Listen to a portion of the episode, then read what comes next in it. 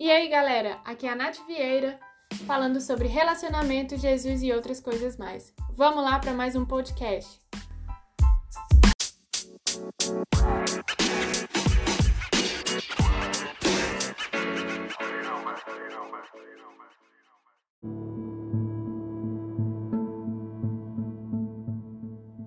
Coronavírus, pandemias, mortes, assaltos, homicídios, fome, guerras. Quantas coisas, não? Quantas más notícias passam todos os dias nos jornais, na tela do nosso celular ou que ouvimos de terceiros quando saímos de casa. Mas eu não estou aqui para falar de más notícias, há outros que já estão propagando elas. Estou aqui para te dar boas notícias. Existe uma notícia que vem sendo anunciada há mais de dois mil anos. Essa notícia tem rodado o mundo e transformado pessoas comuns e nações. Essa notícia tem gerado perseguições contra aqueles que as noticiam.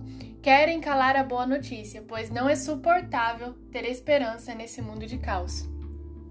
Essa notícia tem libertado pessoas de suicídios, de vícios, de mentiras que se misturam ao que é verdadeiro.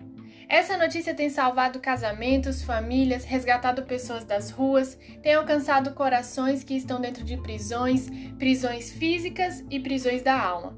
Essa notícia eu não encontro no The New York Times ou no El País. Essa notícia chegou por um homem, se estendeu a 12 e hoje são bilhões de pessoas ao redor do mundo. Essa notícia foi colocada dentro de mim.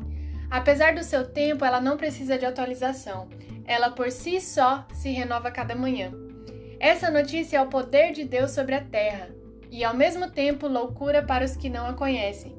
O melhor de tudo é que essa notícia é uma pessoa.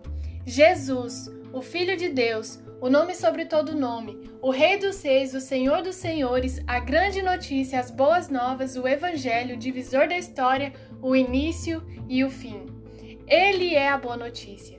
Deus, o Pai, está todos os dias propagando essa notícia e no seu slogan tem seu filho, uma cruz, a humanidade e um grande amor.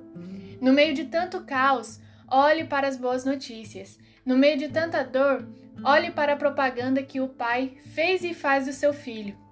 No meio de, desse momento de pandemia, olhe para o amor que tira todo medo. Olhe para as boas notícias, para o Evangelho. Olhe para Jesus.